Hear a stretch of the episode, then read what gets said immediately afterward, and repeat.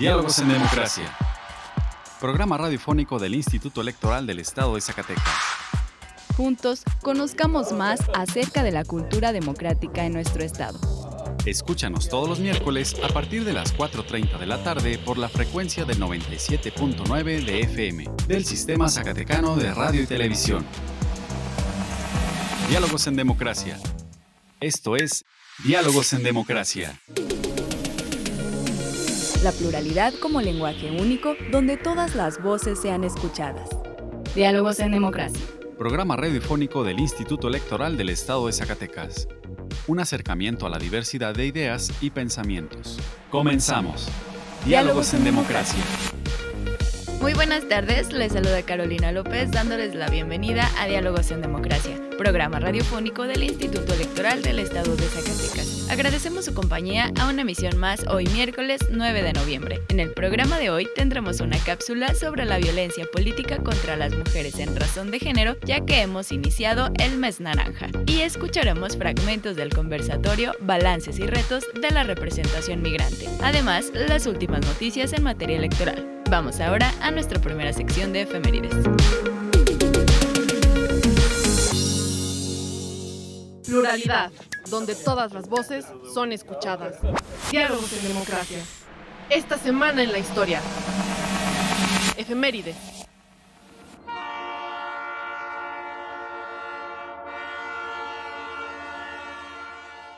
...7 de noviembre... ...Día del Ferrocarrilero... 8 de noviembre de 1519. Hernán Cortés es recibido por Moctezuma en la Gran Tenochtitlan. 9 de noviembre de 1989. Cae el muro de Berlín y se consolida el proceso de la reunificación de Alemania. 10 de noviembre. Día Mundial de la Ciencia para la Paz y el Desarrollo. 11 de noviembre de 1873 Nace en Puebla Carmen Cerdán Alatriste, heroína de la Revolución Mexicana. 12 de noviembre de 1648.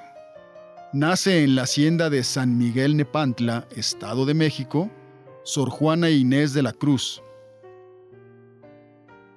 Bien con muchas armas fundo que lidia vuestra arrogancia, pues en promesa a instancia juntáis diablo, carne mundo.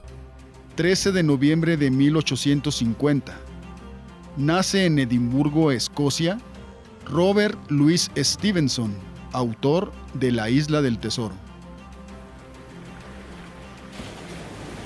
La Isla del Tesoro de Robert Louis Stevenson narra la historia de Jim, un niño que se encargaba de cuidar una posada en un pueblo de la costa inglesa junto a su madre. Un día llega un nuevo huésped a la posada, quien dice llamarse Bill. Este espantaba a todos en el hospedaje con sus ruidosas canciones de marineros y amenazas violentas. Extrañamente Bill le pide a Jim que esté pendiente para observar si en algún momento se acerca a la posada un hombre con una pata de palo y que le avise inmediatamente. Un día, Bill se enferma y muere justo en el instante que los piratas se dirigen a la posada para matarlo y robar sus cosas. Justo antes de que los piratas llegaran a la posada, Jimmy y su madre consiguen escapar con una cantidad de monedas y una bolsa misteriosa. Ya a salvo, Jim descubre que hay un mapa del tesoro escondido en la bolsa. Luego de mostrarle este mapa al Dr. Limsey, quien fue quien atendió a su padre, el doctor y su amigo John Trisley deciden emprender un viaje para descubrir el tesoro.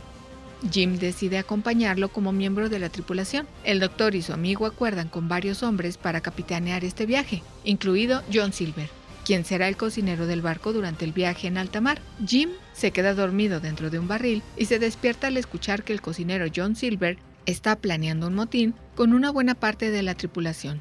Una vez que llegan a la isla del tesoro, Jim se desplaza hacia la costa con el cocinero Silver y algunos de los tripulantes amortinados después de que estos asesinan a dos hombres que no quieren unirse al motín. Jim huye a la selva que hay en la isla y conoce a un hombre llamado Ben Gunn, quien había sido abandonado por piratas en la isla. Jim se escabulle y desamarra el barco, estrellándolo en la playa, donde termina matando a un hombre en defensa propia. Este regresa a escondidas a la fortaleza, donde para su sorpresa John Silver la ha tomado. Silver le explica que el capitán y el doctor Lipsy acordaron entregar el mapa y la fortaleza, Sin embargo, cuando los amotinados llegan al tesoro, se encuentran con la sorpresa de que alguien ya lo desenterró. Antes de que los amotinados enojados puedan atacar a Silver y a Jim, los amigos de Firme aparecen y los emboscan con armas. Habían desenterrado y escondido el tesoro previamente, aunque Silver se escapara de la tripulación de regreso a Inglaterra, Jim todavía tiene sueños terribles durante muchos meses después de aquella extraordinaria aventura. La libertad de elegir y decidir es solo nuestra. Diálogos en democracia. Diálogos en democracia. Explorando ideas a través del diálogo. Hablemos de... En el marco de las actividades en conmemoración del vigésimo quinto aniversario del Instituto Electoral del Estado de Zacatecas, se realizó el conversatorio Balances y Retos de la Representación Migrante, que se llevó a cabo en coordinación con Estudios del Desarrollo de la Universidad Autónoma de Zacatecas. En su participación, Florencia Trejo Aguilar, presidenta de la Federación Casa Zacatecas en Tulsa, Oklahoma, mencionó que además de la importancia de contar con la credencial de elector, lo importante para los conacionales es que sean escuchados tanto en el país que residen como en el de su estado de nacimiento, Zacatecas. Eh, siempre estoy trabajando en que cuando saquen una matrícula pidan su tarjeta INE para que también sea una identificación que tengan para cualquier trámite que tienen aquí en este país. Es muy importante que le hablemos a la gente de sus identificaciones. Es muy importante que ellos sepan el valor que tiene esa identificación dentro y fuera de los Estados Unidos. Eh, nosotros con varias campañas involucrándome me gusta mucho involucrarme en los problemas de los consulados para estar ayudando a las personas. aquí en conjunto con, con, nuestra Casa de la Cultura también estamos promoviendo todas esas actividades para ayudar a nuestros connacionales. Por su parte, José Juan Estrada, diputado migrante de la 64 legislatura, señaló los avances en el voto electrónico. Tenemos avances muy importantes con el voto electrónico Ahora con la apertura de estos tres, la última decisión de la Suprema Corte de obligar a los consulados a, abrir espacios para que podamos votar de manera presencial, eso va a funcionar muchísimo, pero lo que es más importante pues es la credencialización, efectivamente, como decía el titular de la Secretaría del Zacatecano Migrante, tenemos que tener una credencial de lector y también, bueno, en los últimos años la pandemia limitó muchísimo eso. Habrá que dejar de promover la matrícula consular y promover la credencial de lector con los gobernadores de los Estados Unidos para ver los, los, detalles de por qué fue implementada la matrícula o promovida originalmente la matrícula consular. Tenemos que eliminar el voto postal, tenemos que promover una reforma a la ley para poder autorizar y promover, bueno, ya está autorizado el voto electrónico, pero promoverlo, eso provocaría que mucha gente pudiese votar de una manera más fácil y también provocaría que pudiésemos tener un padrón electoral permanente y no tener que estarse registrando cada vez que hay una elección con todos los conflictos que hay y impedimentos para que lo podamos llevar a cabo. Entonces, pues de que ha sido un gran un ejercicio bueno, ha sido un buen ejercicio. Quienes vivimos en Zacatecas podemos saber eso. Las comunidades tenemos la mejor diáspora organizada de cualquier país fuera de nuestro país, de oriundos, con nuestras 24, 26 organizaciones eh, en Estados Unidos que hacen un trabajo importantísimo de, y esto ha sido gracias a que los estados o el estado, el gobierno estatal ha, permitido este o ha hecho este trabajo conjunto, la apertura con las organizaciones y los propios migrantes para que seamos parte de la generación de esta política pública que como siempre lo he dicho yo, si bien es cierto, no es la perfecta, pero es lo mejor que existe en el país. Dentro de sus participaciones, el doctor Miguel Moctezuma Longoria, investigador de la Universidad Autónoma de Zacatecas, señaló que el derecho del voto de los migrantes en el extranjero es un asunto de justicia social. El derecho de los migrantes no simplemente tiene que ver con el aporte a las remesas. Aquí, por ejemplo, se dice que los migrantes aportan cada año a, la economía del país un récord en remesas. Para nosotros lo más importante no son las remesas para este asunto. Lo más importante es la justicia social. El asunto del reconocimiento de la ciudadanía, del reconocimiento a la representación, tiene que ver con, con el reconocimiento a la justicia social.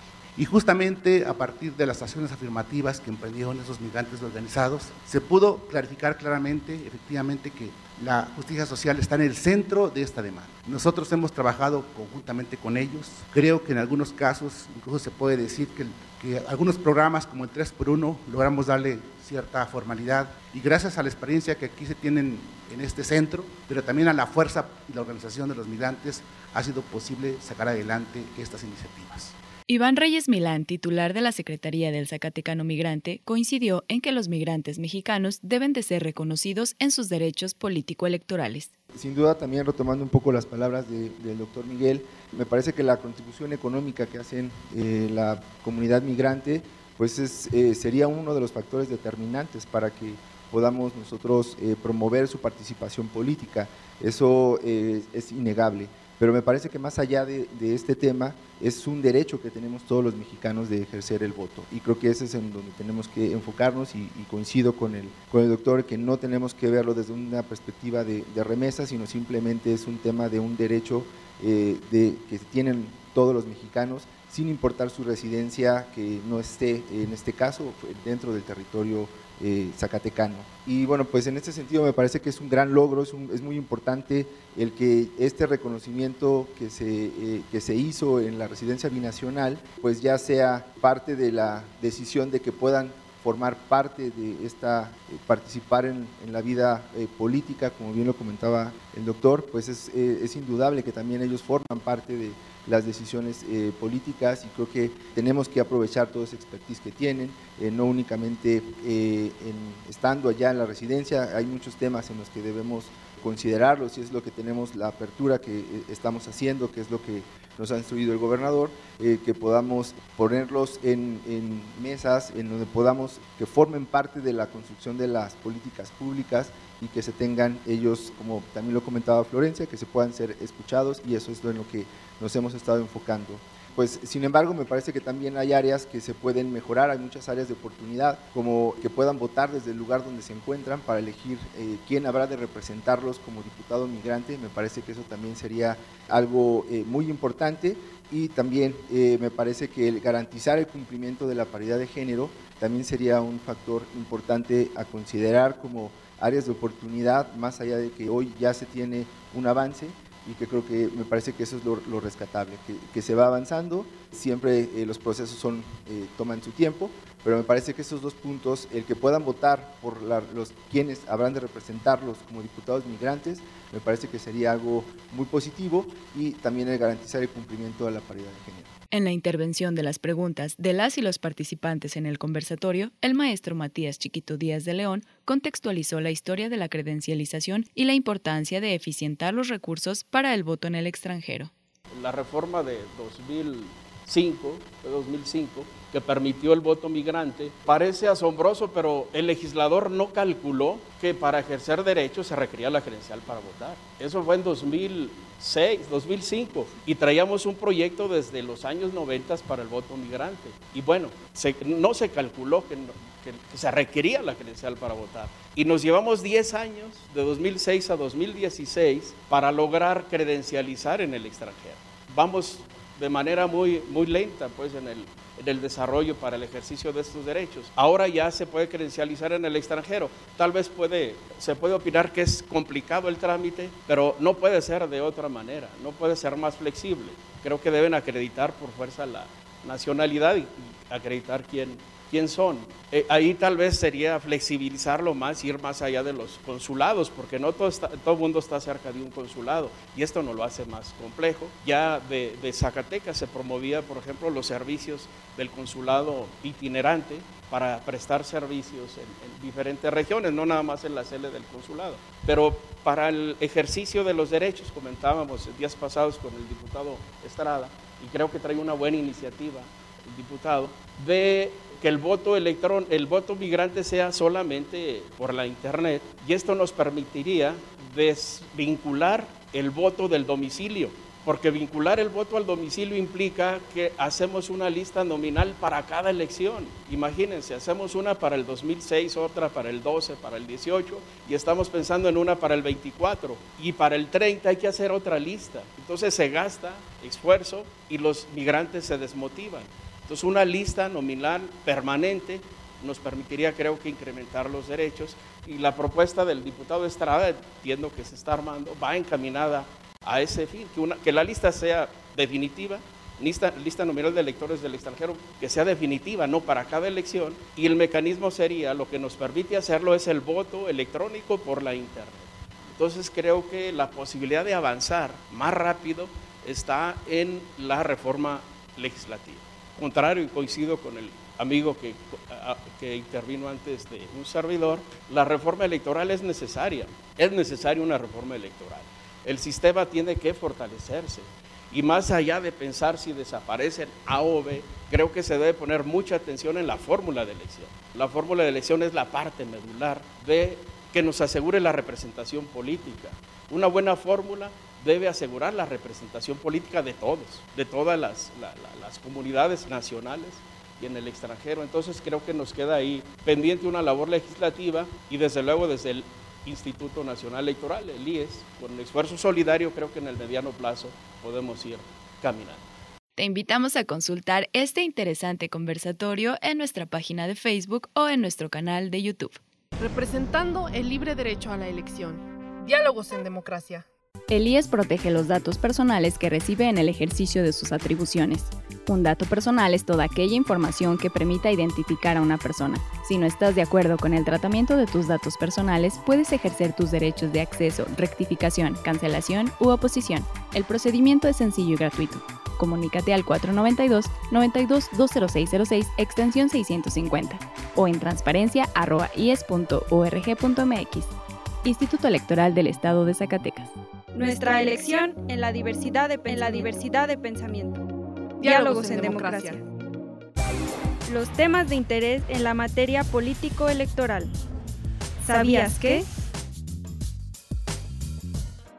La violencia política contra las mujeres en razón de género se ha mantenido como el principal obstáculo al cual nos enfrentamos las mujeres para poder ejercer plenamente nuestros derechos políticos y electorales, sostuvo la consejera del Instituto Nacional Electoral, Dania Rabel Cuevas, en el marco de la vigésima primera sesión ordinaria de trabajo del Observatorio de Participación Política de las Mujeres en México, advirtió que la violencia digital es un fenómeno alarmante, ya que el Internet y las redes sociales se han utilizado para violentar la intimidad, la imagen, así como la dignidad y la privacidad de las mujeres.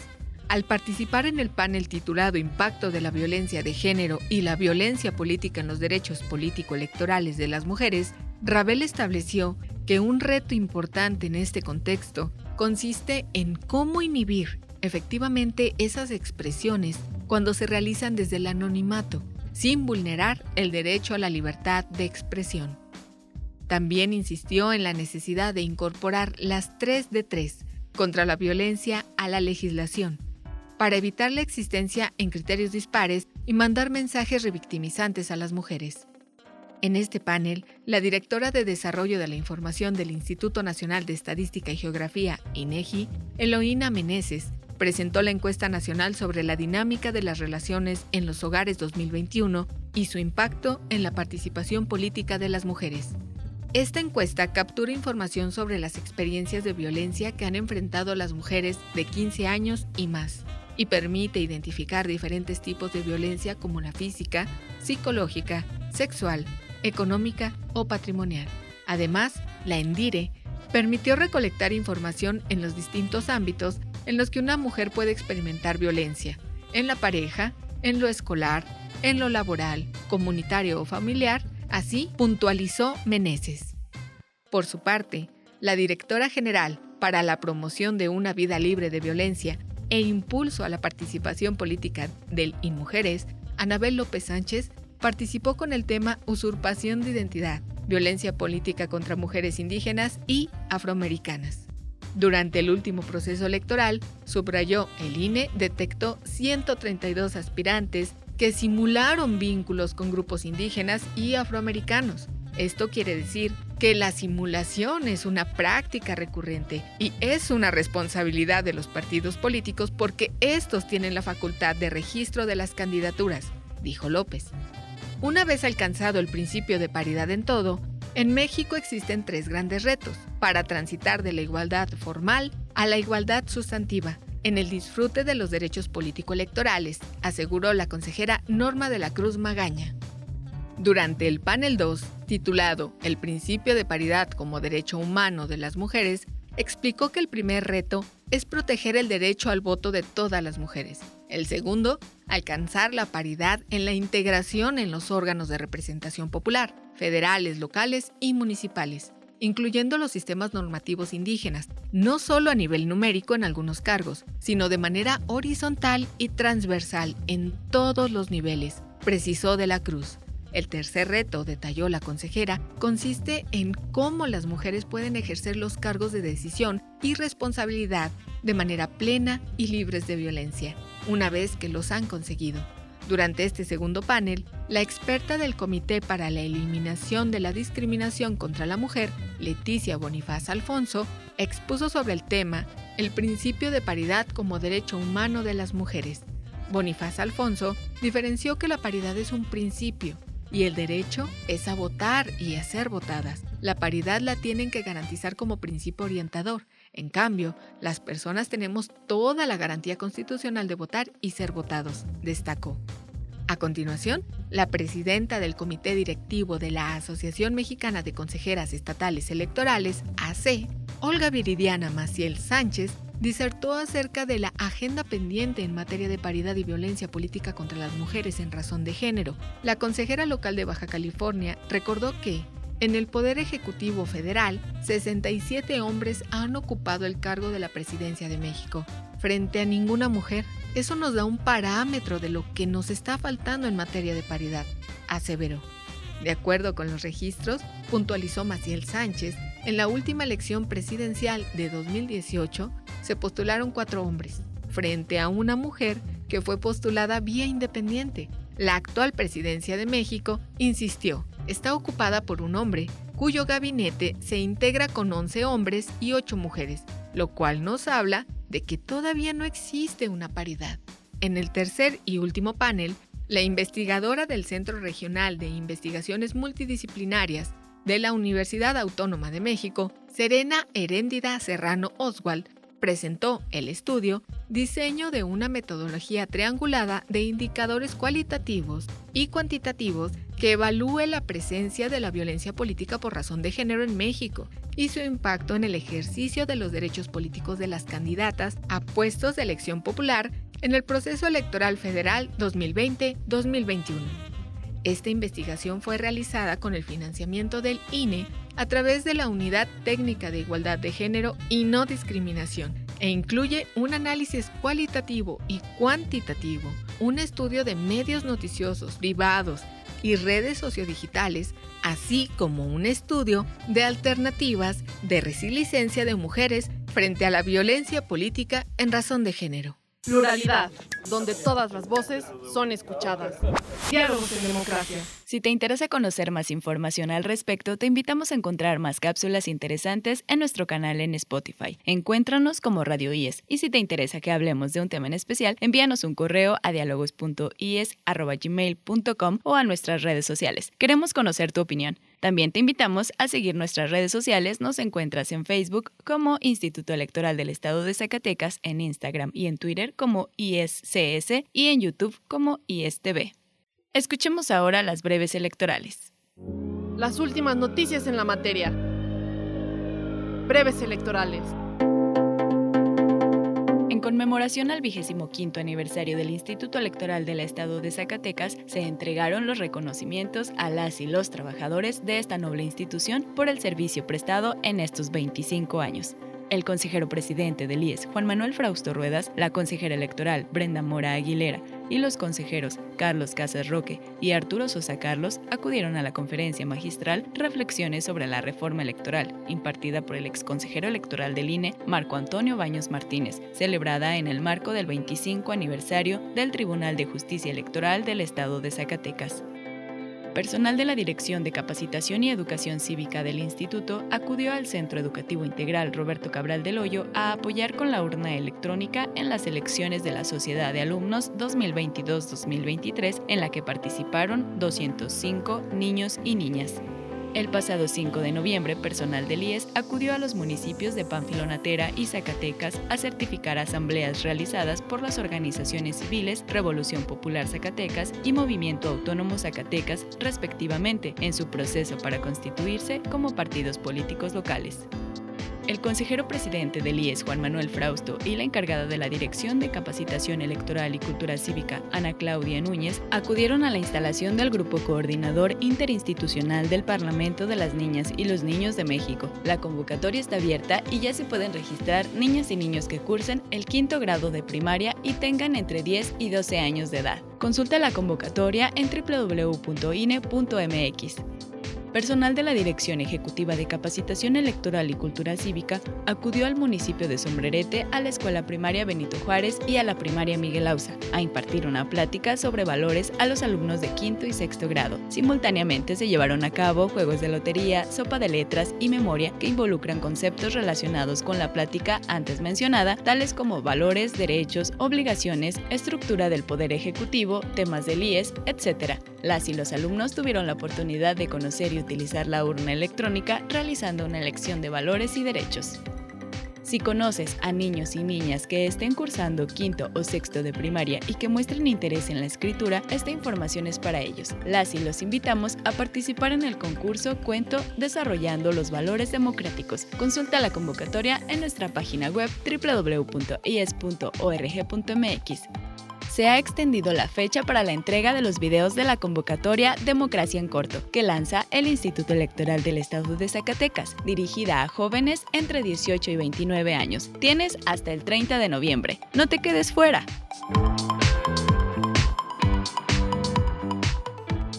La libertad de elegir y decidir es solo nuestra. Diálogos en democracia. Diálogos en democracia. ¿Te interesa conocer más sobre las elecciones? Tú puedes solicitar la información que el Instituto Electoral del Estado de Zacatecas posee, obtiene, genera, adquiere o transforma. Consúltala en la página del IES. Puedes solicitarla también en el correo transparencia.ies.org.mx o a través de la Plataforma Nacional de Transparencia. Si tienes alguna duda, comunícate al teléfono 492-92-20606, extensión 650. El acceso a la información pública es gratuito y es tu derecho. Ejércelo. Representando el libre derecho a la elección. Diálogos en democracia.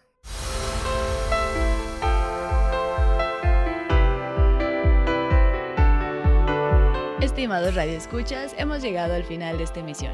Agradecemos su compañía en esta tarde y esperamos nos vuelvan a escuchar el próximo miércoles en punto de las 4.30 de la tarde. Agradecemos a Radio Zacatecas el apoyo para la difusión de este programa. También agradecemos el apoyo y el acompañamiento de Antonio Castro, Horacio Rodríguez y Virginia Perusquia. En el IES estamos celebrando 25 años. Felicitamos a todas y a todos los que hemos contribuido junto con la ciudadanía zacatecana a fortalecer la democracia de nuestro estado. Que sean muchos más. Se despide de ustedes Carolina López Frausto. Que tengan una excelente tarde.